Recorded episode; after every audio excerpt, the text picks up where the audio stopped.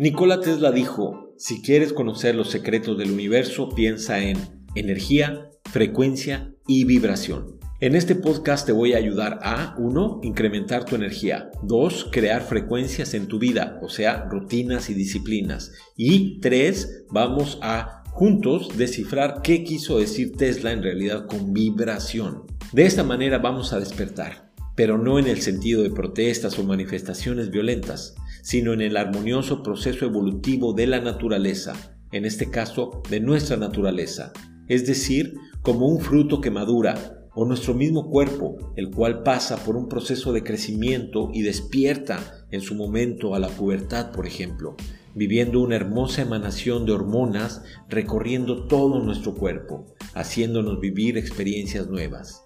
Hola, soy Sergio Ortiz y estaré contigo en este proceso.